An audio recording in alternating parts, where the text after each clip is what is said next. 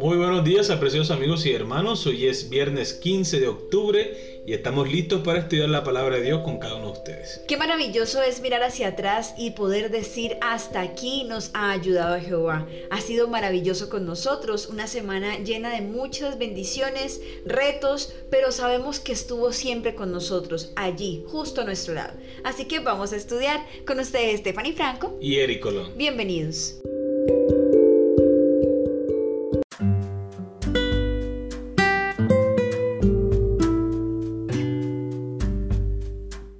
Viernes 15 de octubre para estudiar y meditar.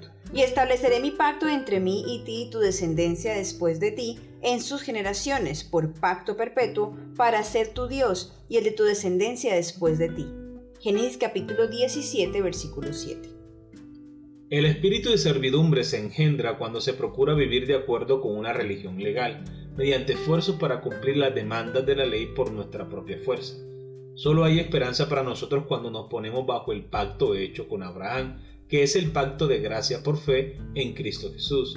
El Evangelio predicado a Abraham, por medio del cual tuvo esperanza, es el mismo Evangelio que nos es predicado a nosotros hoy, mediante el cual tenemos esperanza. Abraham contempló a Jesús, quien es también el autor y consumador de nuestra fe. Comentario Bíblico Adventista, tomo 6, página 1077.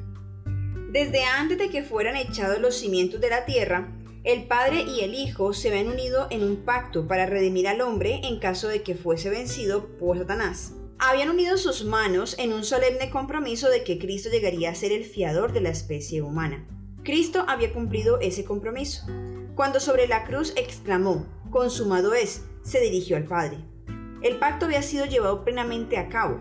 Ahora declara, Padre, consumado es. He hecho tu voluntad, oh Dios mío. He completado la obra de la redención. Si tu justicia está satisfecha, aquellos que me has dado, quiero que donde yo estoy, también ellos estén conmigo. Juan capítulo 19 versículo 30 y capítulo 17 versículo 24 y este pasaje lo encontramos en el Deseo de todas las gentes, páginas 789 y 790.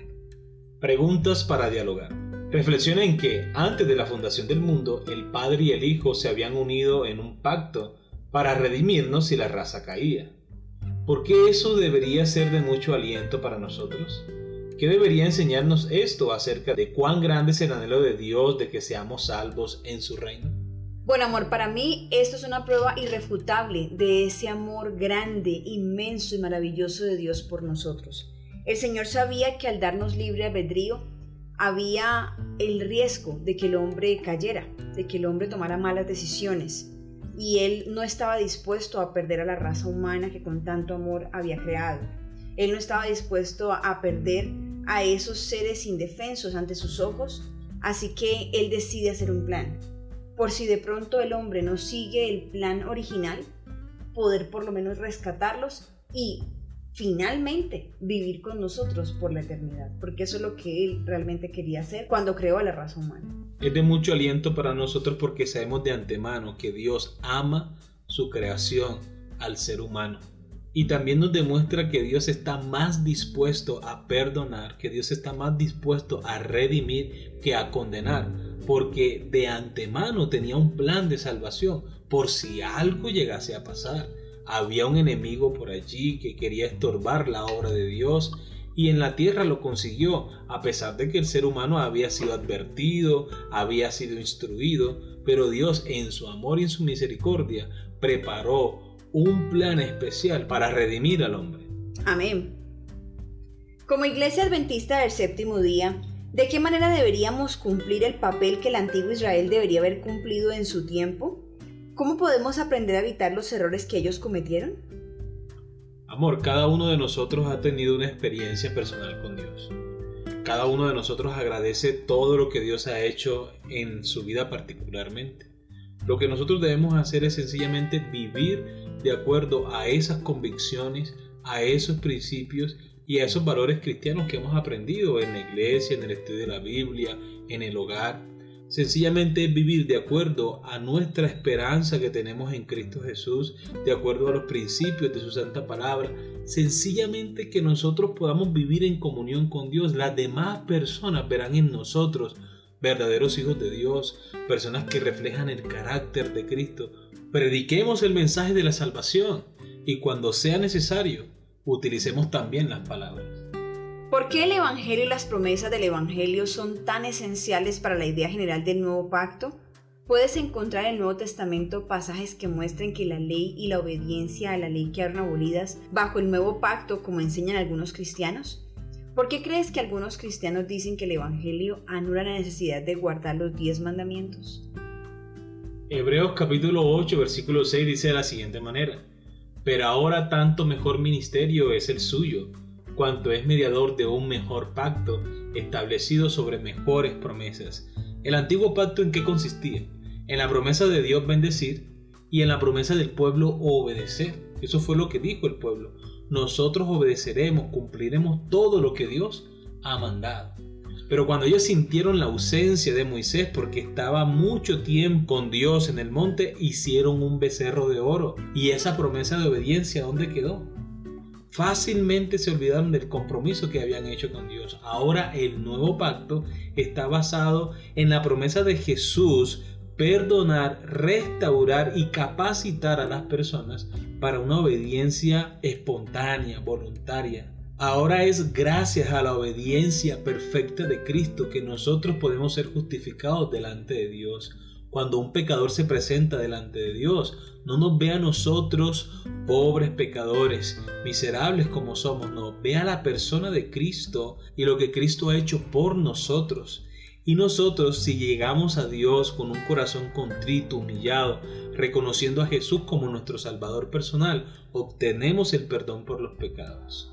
Amén.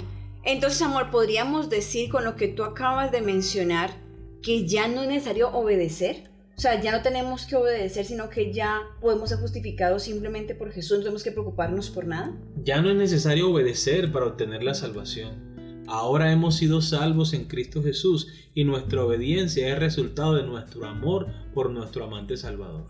Pero sí es importante que quede claro que no es que sea necesaria nuestra obediencia ahora, como tú mencionabas hace un momento, sino que lo hacemos en respuesta una respuesta natural a la salvación, exactamente a la salvación que hemos recibido de parte de nuestro Dios.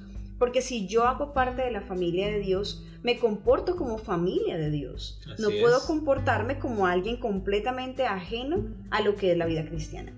Entonces la obediencia mía ya no va a ser como el antiguo pacto, que era algo que yo me responsabilizaba de eso y yo tenía que obedecerlo como lo decía el pueblo antes. Como una obligación. Exacto, sino que ahora esa obediencia es simplemente una respuesta de amor a Dios por todo lo que Él ha hecho por nosotros, porque no nos atrevemos a hacer algo que ofenda a Dios. Así es.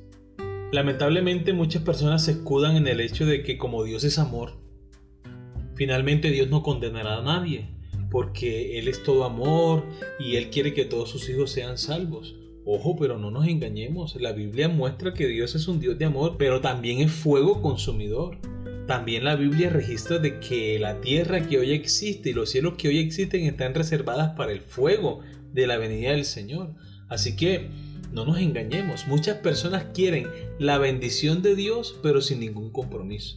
Quiere que Dios le conceda salud, quiere que Dios le conceda un buen trabajo, que sus hijos crezcan sanos, que siempre tengan recursos, pero se niegan a la obediencia. Por eso muchos dicen que el Evangelio anula la necesidad de guardar los mandamientos porque desean vivir una vida, entre comillas, libre para hacer lo que ellos quieran, sin los compromisos de obedecer al Señor Dios Todopoderoso. Así que no nos engañemos. Dios no puede ser burlado. Todo lo que el hombre sembrar, eso mismo segará. Amén. Muy bien, queridos amigos y hermanos, hemos llegado al final de la lección para el día de hoy. Esperamos que haya sido de gran bendición para ti como lo ha sido para nosotros. Y recuerda nuestra cita para el día de mañana con una nueva lección. Que Dios te bendiga.